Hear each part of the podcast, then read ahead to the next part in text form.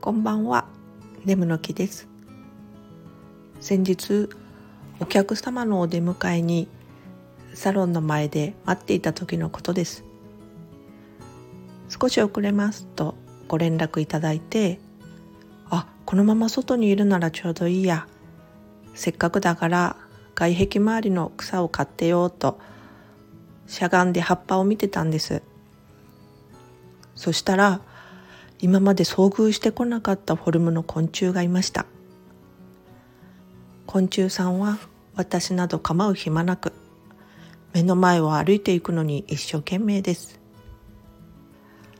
アクセクした感じがまるで自分のように思えて感情移入してしまってどこまで歩いていくのか見届けたいと目で追い続けてましたが目線を外した隙にどこか見えないところに潜り込んでしまいました。